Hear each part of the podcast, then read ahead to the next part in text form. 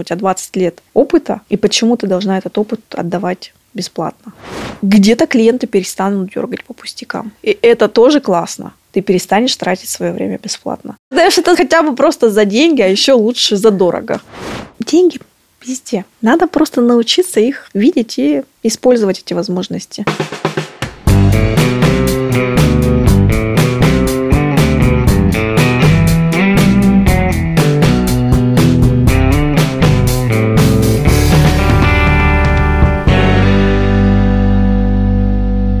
Здравствуйте, коллеги! Вы смотрите, а может быть слушаете подкаст «Каждый бухгалтер желает знать». Меня зовут Мария Скобелева, и мы говорим о том, как бухгалтеру стать предпринимателем и зарабатывать больше. Партнер проекта «Контур Экстерн» – сервис для сдачи отчетности через интернет. У нас есть решения не только для отдельных компаний, но и для бухгалтеров-аутсорсеров и бухгалтерских фирм. А сегодня у нас в гостях снова Полина Муртазина, основатель проекта «Школа бухгалтерского бизнеса», который теперь расширился до многопрофильной бизнес-школы аутсорсинга.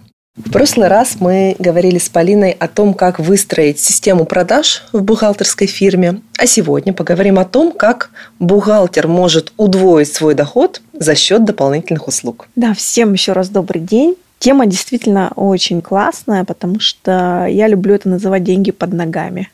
Это то, что мы очень часто игнорируем, не замечаем, хотя на самом деле на расстоянии вытянутой руки буквально вот просто возьми это вот то, что у тебя здесь есть, ты можешь это использовать уже здесь и сейчас, ты можешь уже сейчас зарабатывать больше, но мы это не видим, это некая такая слепая зона для многих, и сегодня как раз хочется вот эти слепые зоны подсветить. Отлично. Давайте для начала разберемся, почему важно какие-то услуги продавать отдельно. Кажется, что многие, наоборот, стремятся суммировать вообще все, что мы делаем для клиента, и упаковать это ну, в некое бухгалтерское обслуживание. Так проще назвать клиенту какую-то фиксированную цену и работать. Почему доп. услуги важно выделять? Ну, ключевое здесь проще не значит эффективнее. То есть, если мы все-таки про бизнес, бизнес он делается для того, чтобы вы зарабатывали прибыль. А если вы просто все складываете в одну кучу и просто называете какую-то фиксированную цену и даже не понимаете вообще, какая у вас там себестоимость этих услуг, то 90% вероятности, что вы работаете себе в убыток. И потом сталкиваетесь с такой проблемой, что у вас очень много работы, но при этом у вас очень мало денег. И ты не понимаешь, как выйти из этих крысиных бегов как выйти из этого состояния тушения пожаров, а все на самом деле потому, что нужно начать просто считать свои деньги, начать разделять основные услуги, которые ты оказываешь клиенту, и упаковывать их в некий тариф и выставлять клиентам дополнительные услуги, потому что это на самом деле абсолютно нормальная практика, и этого не нужно бояться, не нужно думать, что клиенты от вас уйдут, когда вы им начнете там что-то продавать дополнительно. Потому что на самом деле в чем фишка аутсорсинга? В том, что клиент платит за объем оказанных услуг. Да, я согласна, проще выставить абонентскую плату. Это проще клиенту, потому что он планирует там свои расходы, он планирует определенный бюджет, например, на бухгалтерское обслуживание.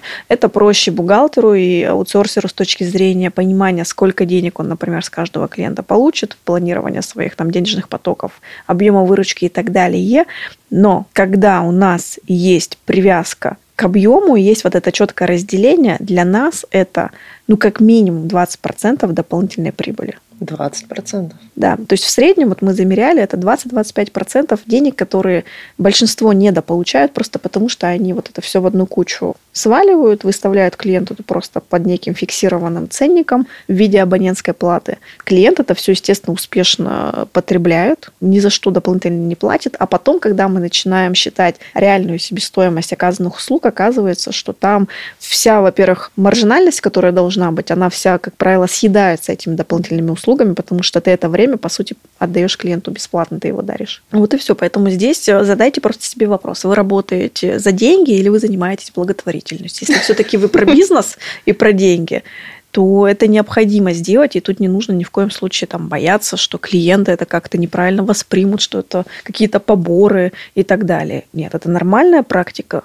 Мы продаем свое время вообще в принципе. Сам продукт, который мы продаем клиенту, это на самом-то деле время. Знание в единицу времени. Да, это время. Мы продаем время свое и своих сотрудников. И наше время может стоить дороже, естественно, в зависимости от разных факторов. Нашей квалификации, наших дополнительных сервисов и так далее, mm-hmm. наших возможностей.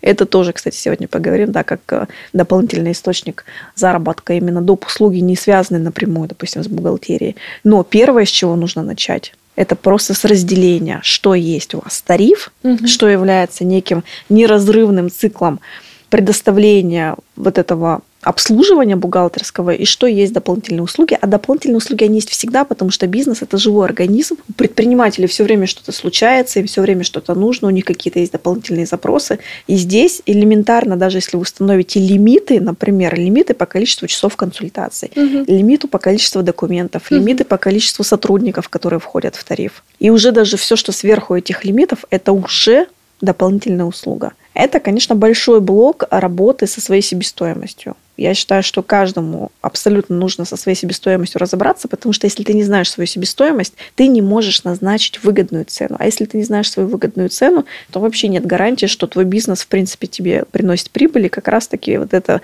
основная проблема большинства бухгалтерских компаний, когда очень много работы. Просто жизнь от отчетного периода до отчетного периода, но при этом денег хватает на покрытие каких-то базовых потребностей, на развитие, на расширение, на какие-то хотелки уже твои личные, практически ничего не остается.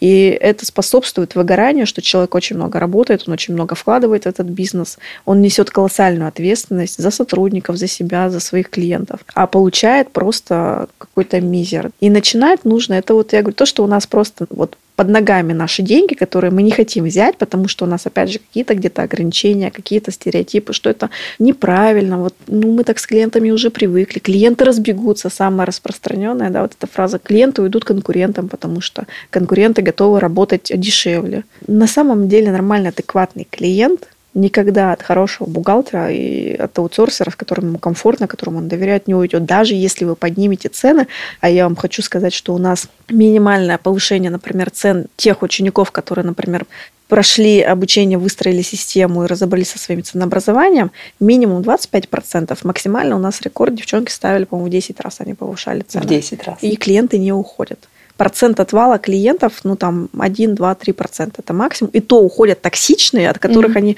я говорю... И так хотели да, избавиться.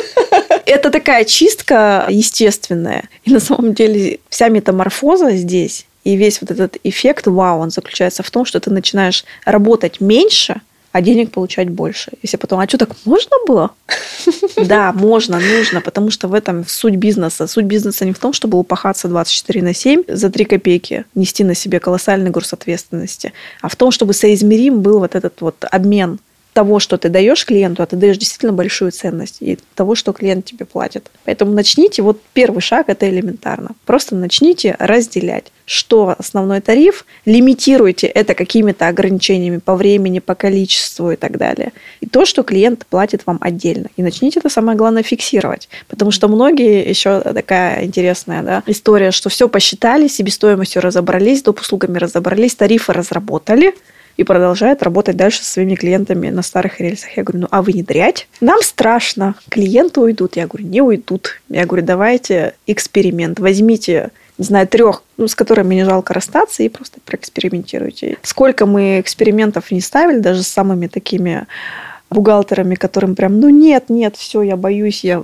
не могу для меня это просто вот что-то там, поднять цены клиенту, это какой-то кошмар и ужас. Еще и каждый месяц клиенту там какие-то допы выставлять, это вообще для меня там, я говорю, хорошо, просто подними X2. Ты что, Полина?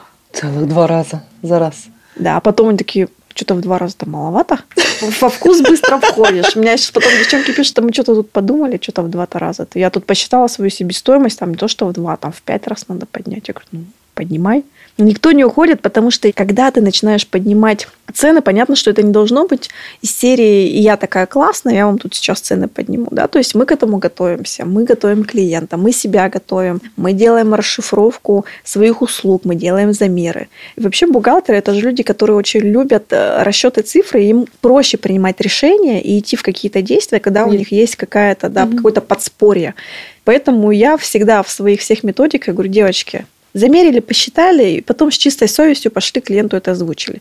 И когда ты подготовлена сама, когда у тебя есть четкое понимание, что ты клиенту делаешь, сколько ты на это тратишь времени, какой ты приносишь клиенту результат и пользу, это сделать, конечно, гораздо легче. То есть это не должно быть из серии какого-то спонтанного решения, хотя иногда уже просто пора действительно психануть, и поднять цены. Иногда бухгалтеры там десятилетиями работают действительно по цене какой-то просто, я не знаю, там ниже плинтуса, обесценивая тем самым себя, свою профессию. На рынке есть история, да, про демпинг. У Ты как бы сам не зарабатываешь, да, и, выпуск про демпинг, да, да. И, и другие тоже, соответственно, вот коллеги демпингуют, я говорю, ну, в ваших силах менять на самом деле отношение к рынку, вообще к вам самим, поэтому начните в первую очередь себя. Перестаньте сами демпинговать и научитесь считать свои трудозатраты и доносить ценность работы до своих клиентов. И угу. все. Клиенты адекватные. Они сами предприниматели. И это опять же к вопросу о том, что когда ты начинаешь с клиентом говорить на его языке, не объясняй ему, зачем ему, там, не знаю, сдавать этот отчет и почему это надо, когда ты ему говоришь, вот у меня есть определенные трудозатраты, когда ты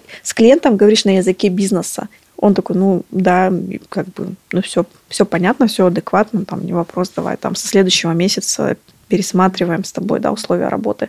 Конечно, это нужно подкреплять и сервисом, и какими-то там для клиента такими вещами, да, чтобы клиент понимал, что это делается, опять же, с позиции адекватности, с одной стороны, да, потому что действительно, если ты работаешь в убыток, но вопрос, зачем тебе бизнес, который не приносит тебе прибыль, не приносит тебе удовлетворение, и ты просто там пашешь за три копейки ты рано или поздно выгоришь, у тебя будут проблемы со здоровьем, и тебе уже этот бизнес не нужен будет на самом-то деле. Мы же работаем-то не ради бизнеса, делаем бизнес не ради бизнеса. Это с одной стороны. То есть есть просто адекватные расчеты, когда ты реально понимаешь, что ниже этой цены ты работать не можешь потому что это убыток, это невыгодно. А второй момент, когда ты клиенту даешь еще дополнительные какие-то сервисы, опции, систему лояльности, и клиент с тобой готов работать даже по более высокой цене, потому что он понимает, э, что ему здесь удобно, ему здесь комфортно, ему здесь хорошо, он здесь доверяет, ему здесь все вопросы решат. И третий момент – это как раз уже, когда у тебя цены то есть первый пункт – это когда ты цены доводишь до нормального, адекватного уровня рентабельности. Это вообще база, с чего нужно начинать. Дальше ты к этому добавляешь какие-то дополнительные сервисы, опции, чтобы клиенту было комфортно и хорошо с тобой, а третий момент, когда ты клиенту предоставляешь уже такой комплексный сервис, это как раз это мультисервисность, когда ты клиенту продаешь дополнительные услуги, которые помогает ему закрыть больше его потребностей. То есть тут уже у тебя цены на основные, например, твои услуги уже выстроены, там угу. все хорошо. То есть там уже ты ничего не будешь поднимать, ну просто потому что цена адекватная, да, и просто так поднимать цены, ну ты можешь их индексировать, допустим, там раз в 6 месяцев, ну, как правило, раз в год, там, угу. допустим, цены повышают планово на 10-15%. Ну, как правило, если ты уже резко цену поднял, ты уже не будешь дальше ее постоянно взвинчивать. Но при этом это не мешает тебе зарабатывать дальше на расширение своей продуктовой линейки. Это вот уже следующий этап, как раз когда у тебя уже все нормально с себестоимостью, когда у тебя уже все хорошо с лояльностью клиентов и выстроены хорошие коммуникации, уровень сервиса и так далее, когда клиент действительно понимает, что те деньги, которые он платит, они соответствуют уровню, качеству, ценностей получаемого результата. И дальше уже ты начинаешь расширяться в части продуктовой линейки. Когда ты опять же можешь зарабатывать еще больше, на своей клиентской базе за счет предоставления каких-то дополнительных смежных услуг угу. своим клиентам. Давайте в начало этого пути обратно переместимся. Вы сказали, что деньги у нас под ногами, и мы это можем не замечать. Давайте вот на конкретном примере, допустим, бухгалтер работает там э, с малым бизнесом, допустим, это строительно-подрядная какая-то организация угу. небольшая, их там несколько. Вот что может у такого бухгалтера входить в основной тариф, а что он может прямо сейчас выделить как дополнительные услуги. Вот вы сказали про ограничение часов консультаций. Что еще можно отделить? Консультации, количество сотрудников, количество операций в месяц. Плюс это могут быть какие-то отчеты, которые, например, для бухгалтера, он для себя это априори делает, для угу. того, чтобы получить срезы данных по клиенту. Например, а, та же самая работа с дебиторкой, с кредиторкой. То есть это стандартный отчет, который бухгалтер делает для того, чтобы понять, что у него там все в порядке, например, там на счетах учета. Но для клиента это может быть важная информация управленческая, которая, например, ему позволит принять какие-то решения по работе с должниками, по взысканию там, какой-то дебиторской, например, задолженности. Для клиента эту опцию можно продать как дополнительную аналитическую такую работу, которая ему даст дополнительную пользу, например, как некие такие базовые вещи в управленческом учете. То есть на базе вот этих таблиц бухгалтерских можно, например, клиенту давать какие-то дополнительные данные и продавать это клиенту как доп. опцию, например, что мы каждый месяц вам предоставляем дополнительные срезы их можно, допустим, перегруппировывать или формировать в более понятном для клиента виде, потому что клиенту, если вы просто выгрузите оборотно-сальдовые ведомости, ну, скорее всего, ему это будет не очень понятно. Да? Где-то, может быть, какую-то группировку небольшую сделать и продавать это как доп. услугу. То есть даже на базе понятных и очевидных для бухгалтера вещей, с которыми он работает ежедневно, в 1 вы можете вытаскивать данные, и клиенту это уже продавать, как, например, доп. услугу по каким-то дополнительным аналитическим данным, по какой-то простейшей, а может быть и даже какой-то более расширенной управленческой отчетности и так далее. Сколько такая табличка по дебиторке, кредиторке может стоить? В зависимости от того, ну, сколько мы туда будем вносить данных, да, насколько они будут группированы. Ну, девчонки продают там от тысячи рублей там, и выше. Это можно, кстати, просто прикрутить к тарифу. То есть, например, ты предлагаешь клиенту, смотрите, есть базовый тариф, он стоит условно там 5 тысяч рублей, а есть тариф, в котором мы вам даем расширенную аналитику, и каждый месяц вам высылаем присылаем еще дополнительные данные по таким-то показателям вашего бизнеса. Он, например, стоит 8 тысяч рублей. Угу. Клиент говорит, окей, давайте я лучше куплю тариф э, за 8, и вы мне будете каждый месяц предоставлять какие-то аналитические данные. Плюс у клиента там в течение месяца, например, был запрос, ему нужно было кредит оформить, вы ему там еще 3 тысячи там выставили за оформление пакета документов. Плюс у него, значит, количество сотрудников не 5, а 7 стало, вы там ему еще два дополнительных сотрудника выставили. Плюс он еще у вас какие-то дополнительные попросил вопросы консультаций по тем моментам, которые, например, ну, может быть, дополнительно не связаны с его основной деятельностью и так далее. И многие просто вот, вот этот момент, да, боятся, что, ну, как-то мне клиенту неудобно, да, это отдельно продавать, вроде как это же мой клиент, но просто считайте свое время, да. То есть ты либо это время даришь клиенту, либо ты на этом зарабатываешь. Ты в свое время и в себя вложила силы, средства, то есть условно у тебя 20 лет опыта, и почему ты должна этот опыт отдавать бесплатно. Клиент этим опытом пользуется, он решает свои проблемы. То есть он получает ценность от этой услуги, пусть он за эту услугу заплатит. И все. Это просто нужно постепенно, постепенно внедрять в свою работу. И на самом деле, девчонки, там бывает, что сумма доп. услуг за месяц, она практически равна там, основному тарифу. То есть иногда набегают прям хорошие суммы. В среднем мы замеряли 20-25%. Это то, что бухгалтеры недополучают, не фиксируя, не замеряя и не выставляя доп. услуги даже просто элементарно вот эти превышения там, в количестве документов, в количестве часов, потраченных на клиентов какие-то там дополнительные просьбы, которые клиент просит, а очень часто же, да, у бизнеса всегда возникает, бизнес живой организм, у них всегда что-то им нужно. И самое простое – это обратиться к бухгалтеру. Давайте еще какие-нибудь примеры. Что мне кажется, что для всех это настолько обыденно, что даже мысли не возникают, что это можно как-то отдельно тарифицировать. Многие даже, не знаю, консультации там по открытию там новых расчетных счетов, валютных операций, подключения угу. кассовых каких-то аппаратов, угу. кварингов. То есть на самом деле на всем можно зарабатывать, да. Здесь просто нужно расписать для себя, что у тебя входит в основной тариф, сколько у тебя туда зашито времени. Если ты понимаешь, что ты уже за рамки этого тарифа выходишь, то ты клиенту просто выставляешь свое время, ему продаешь, потому что он использовал то время, которое им оплачено. То есть он заплатил 10 тысяч рублей, использовал свои, там, не знаю, 5 часов, которые туда были зашиты в виде там количества документов, сотрудников, отчетности, консультаций, которые ты ему сделал. Остальное он доплачивает дополнительно. Поэтому здесь это просто как э, некий стандарт работы обслуживания клиента. Это должно быть еще и в договоре желательно прописано. Начните с малого. Ну, хотя бы вот с элементарных, понятных вам вещей, с параметров таких, как количество документов, количество сотрудников, количество часов консультаций. Уже с этого начала будет понятно. Дальше можно вводить дополнительные услуги, уже смотреть по запросам клиентов и по чуть-чуть каждый раз уже клиентам тоже вот эту прививать историю про то, что мы работаем за объем, выполненных услуг. И, соответственно, если вы нас просите, и это не входит в тариф, вы нам за это оплачиваете дополнительно. Где-то клиенты перестанут дергать по пустякам. И это тоже классно. Ты перестанешь тратить свое время бесплатно. Если клиенту это действительно нужно, и он понимает, что да, конечно, я лучше заплачу, зачем я буду тратить свое время, там полдня искать это где-то в интернете, еще не факт, что я найду корректную информацию, я лучше заплачу полторы тысячи своему специалисту, пусть он мне это сделает и принесет мне это в ранжированном виде на блюдечке с голубой каемочкой нам и тот, и тот вариант выгоден. Мы либо времени тратим, либо мы на своем времени деньги зарабатываем. Вот вы, по-моему, в одном из выпусков своего подкаста рассказывали, что идеально продаются дополнительные услуги, которые закрывают какую-то очевидную потребность или боль клиента. Если клиент об этом напрямую не говорит, вот мне бы разобраться там во внешнеэкономической деятельности, как бухгалтер может эти потребности выявить, какие тут могут быть инструменты? Ну, на самом деле бухгалтер знает зачастую, что клиенту нужно, просто на этом не акцентрировать внимание, потому что, ну, типа, у меня есть своя основная работа, и я вроде как э, делаю ее все. Но если так проанализировать, то есть мы видим все процессы, которые происходят в бизнесе, да, мы видим финансовые потоки, мы видим, какие сложности, может быть, у наших клиентов возникает и так далее. То есть, во-первых, это просто более внимательными быть э, к тому, что происходит в бизнесе ваших клиентов. Во-вторых, опять же, спросить своих клиентов, какие сегодня вопросы вас беспокоят. Еще интересный момент, кому вы сегодня платите деньги, какие сегодня еще услуги вы заказываете, покупаете? И для себя сразу взять на заметку. Так. Сегодня мой клиент отдает деньги какому-то другому специалисту, либо другой какой-то компании.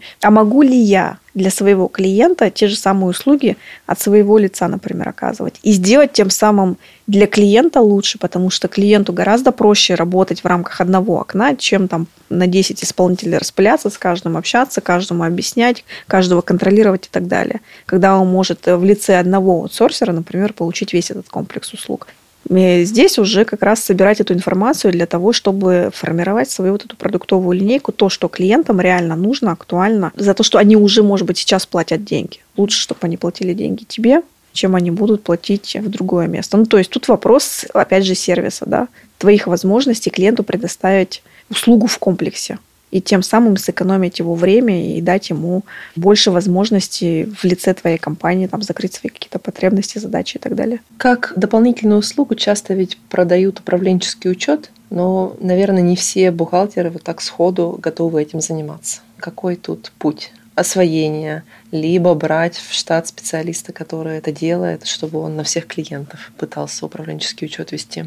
Какие модели тут возможны? Что а, управленка, да, это тренд это то, куда стоит смотреть, потому что это про высокие чеки. То есть, если хочется работать на высоких чеках, то, конечно, управленка – это та услуга, которая позволит выйти в более такой высокий ценовой сегмент. Действительно, не все хотят заморачиваться, потому что управленка подразумевает все-таки, когда ты ведешь учет клиента в моменте, когда ты предоставляешь актуальные данные, потому что задача управленки – это актуальные данные для принятия управленческих решений. Если у тебя там бухгалтерский учет, он уже посмотрел, посмертный, можно сказать, да. А налоговый это вообще просто для того, чтобы, ну, грубо говоря, вот есть такая обязанность. Мы работаем в государстве, где невозможно не вести налоговый учет, мы все равно его ведем, платим налоги. То управленка, ее весь смысл как раз в том, что она в моменте Актуальна. актуальная, она здесь и сейчас. И не все бухгалтеры хотят заморачиваться. Здесь вопрос, опять же, объема этой управленки. То есть вот то, что мы говорили, можно элементарно таблички там по дебиторке, кредиторке, по движению денежных средств и уже из этого какую-то базовую управленку клиенту делать. Ему уже там будет полезно, например, понимать, какие у него задолженности, например, по поставщикам, по покупателям, э, где-то, может быть, там анализ какой-то себестоимости ему делать. То есть, когда мы на базе уже данных бухгалтерского учета можем делать управленку, это самый, конечно, легкий путь, потому что нам не нужно дублировать данные. В идеале, mm-hmm. когда у клиента максимально прозрачный бухгалтерский учет, и на базе этого учета мы выстраиваем управленку. И он за это отдельно платит, потому что там все равно есть своя структура отчетов, свои формы предоставления информации и так далее.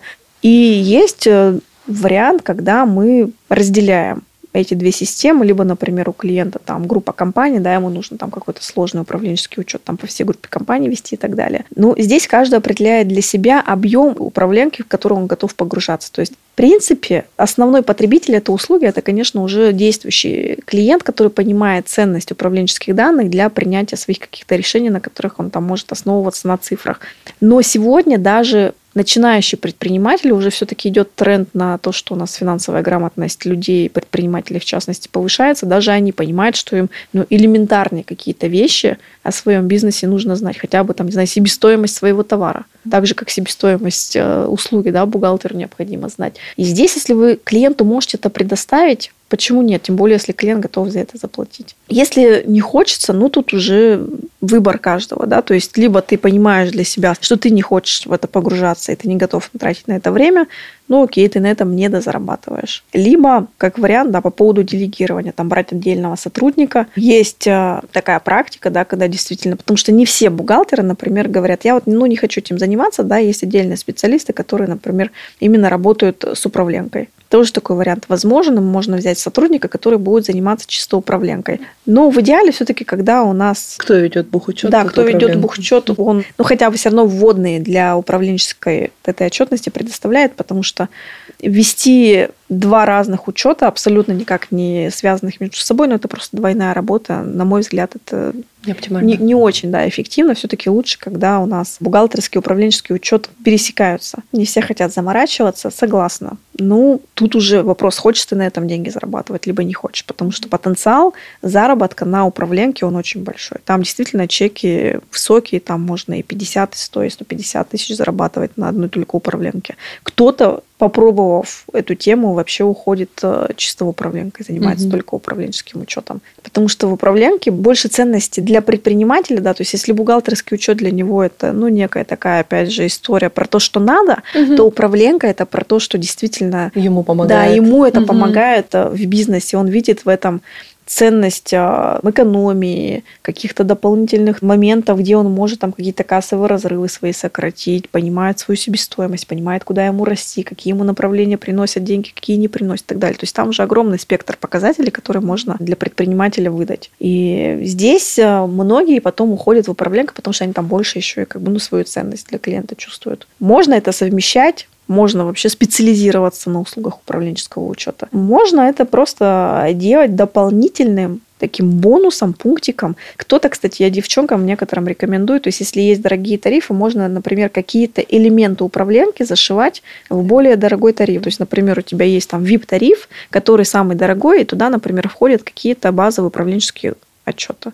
И клиент уже в рамках тарифа получает эту опцию включенную. Да, и каждый месяц мы ему там, помимо того, что сдаем отчеты, ведем там кадровый учет за работную плату, мы еще ему и на базе, опять же, его данных какие-то управленческие отчеты предоставляем. Тоже отлично работает. То есть, если у клиента есть такая потребность, то есть, э, эта опция сейчас пользуется популярностью, потому что бизнес а, сегодня тоже уже идет в сторону оцифровки и понимания, что чтобы зарабатывать деньги, их нужно считать. А кто может посчитать самое э, первое, что приходит любому предпринимателю, бизнесмену в голову, конечно, бухгалтер, потому что он работает с цифрами. Кому еще, еще кому да? еще за этим идти, да, если не к бухгалтеру?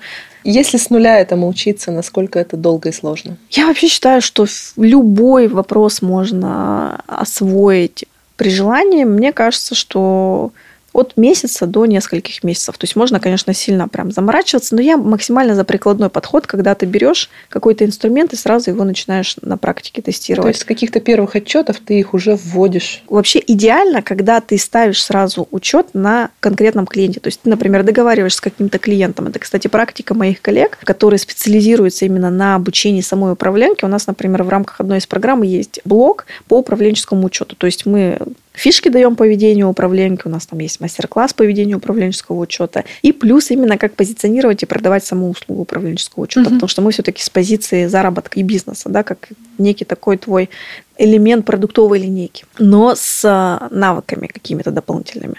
И здесь очень интересная фишка, которая мне вот нравится, да, что она работает максимально, на мой взгляд, эффективно, когда ты берешь конкретного клиента и учишься не просто на котиках, а ты прямо с конкретным клиентом заходишь в обучение, например, и этому клиенту внедряешь и выстраиваешь систему управленческого учета для конкретного бизнеса. И потом уже это как алгоритм, как некую методику уже начинаешь э, применять на других клиентов. Ну, понятно, там с какими-то нюансами, но ты сам алгоритм э, и саму структуру и систему отчетов понимаешь, как это работает, откуда брать данные, в какие таблицы и как их упаковывать, как их клиенту доносить, как их анализировать, какие выводы делать и так далее.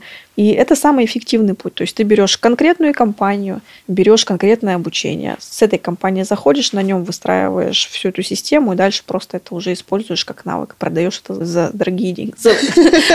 Продаешь это хотя бы просто за деньги, а еще лучше за дорого. То есть мы с конкретным клиентом договариваемся. Вот я сейчас учусь, мне важно выстроить систему хочу, чтобы это Мало было на того, вашем примере. клиент это может оплатить, это обучение. И такие прецеденты у нас Ох тоже ты, есть. Кстати. Когда ты клиенту говоришь, смотри, давай я тебе поставлю управленку, ты мне оплачиваешь вот это обучение по управленческому учету, мы тебе ставим управленку, для тебя эта услуга внедрения будет бесплатно, потом за сопровождение управленки я буду с тебя там брать адекватные деньги, но само внедрение для тебя, разработка вот этой системы под тебя, она будет полностью бесплатна. Ты мне оплачиваешь обучение. Многие так заходят. Это эффективная, да, очень такая модель.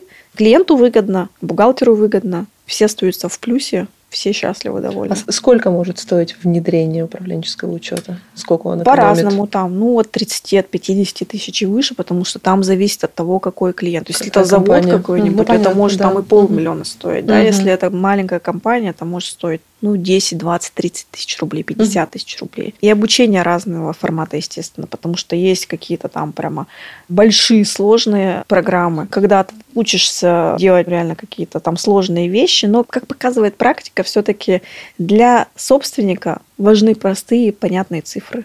Да, ты можешь выучиться там на финансиста, знать все эти термины, все эти там нюансы, но Будет когда ты начинаешь общаться угу. с собственником, ему-то важно, что прикладной характер этих отчетов и этих цифр. Поэтому я бы здесь э, выбирала с точки зрения именно применимости для твоих клиентов, то есть в зависимости от того, кто твой клиент. То есть если у тебя малый бизнес и микробизнес, ну, значит, нужно идти учиться управленке туда, где именно тебя научат системе управленческого учета ну, для простых клиентов. Потому что там тоже можно такие системы разворачивать сложные. Вопрос, будет ли это применимо для твоей целевой аудитории и для твоей клиентской базы или нет. Хотела еще одну фишку подсветить, связанную с экстерном, что часто дополнительные услуги, которые вы можете оказывать клиенту, есть уже в вашей системе отчетности. Вот в экстерне, например, мы недавно сделали дистанционное подписание отчетов для директора. Если, допустим, вы готовите отчет, а директор не оформил по каким-то причинам вам доверенность. Он не хочет работать с доверенностью или, например, уехал уже и просто технически не может это сделать, вы просто подключаете это дистанционное подписание. И на этапе проверки отчета выбираете опцию «Отправить на подпись». Директору на электронную почту приходит ссылочка, по которой он переходит и оказывается в ограниченной версии экстерна. Там он видит только этот отчет, он может его просмотреть, ничего не может поправить, и подписать своей электронной подписью руководителя. Все, подписывает, отчет уходит, и вы в экстерне видите отчет подписан и отправлен. И таким образом вообще не задействуете доверенность. Вы в одном месте, директор в другом месте. И кажется, сейчас век аутсорсинга, век удаленной работы, это может быть супер востребованной услугой, за которую вы можете брать отдельные деньги. В том числе деньги везде. Надо просто научиться их видеть и использовать эти возможности. Не стесняться, не бояться клиентам это предлагать. Еще вот такой момент, что очень часто бухгалтеры именно как-то стесняются, что предложить. А клиент, может быть, только сидит и этого ждет, что вот придет кто-то и решит его проблему. Он готов за это платить деньги. Ну, в крайнем случае он откажется. Да, ну так а это... может быть и согласится. Откажется, откажется. Проблема не в том, что он откажется. Проблема в том, что вы обозначаете варианты. Вы даете клиенту выбор. А клиент уже дальше для себя выбирает, что он хочет. Может быть, он сам будет это делать. Пожалуйста. Это тоже вариант. Значит, вы экономите свое время. То есть я говорю, выгодно и так, и так. Мы либо время экономим и не тратим его бесплатно, либо мы за свое время получаем деньги. Отлично. Время короткого совета по теме выпуска. Что самое важное должен вынести наш слушатель и зритель из этого эпизода? Мне кажется, здесь самое главное не быть сапожником без сапог. То есть в первую очередь все-таки разобраться со своей себестоимостью, внедрить себе основу управленческого учета в свой бизнес и смело продавать это своим клиентам. Класс. С вами был подкаст «Экстерна. Каждый бухгалтер желает знать». С нами была Полина Муртазина, прекрасная. Ссылки на продукты информационной Полины, которые помогут вам выстроить систему продаж, будут в описании выпуска. Там же вы найдете ссылочку на контур экстерн, где можно подключить либо сервис целиком, либо отдельно услугу дистанционного подписания для директора. И следите за нашими следующими выпусками. Для этого я рекомендую вам подписаться на нас на тех площадках, где вы нас слушаете. Это может быть Яндекс Музыка, Apple подкасты, Google подкасты или YouTube. И подписывайтесь на нас в соцсетях, ВКонтакте, в Одноклассниках и в Телеграме по ключевым словам «Контур Экстерн». С вами была Мария Скобелева. До новых встреч!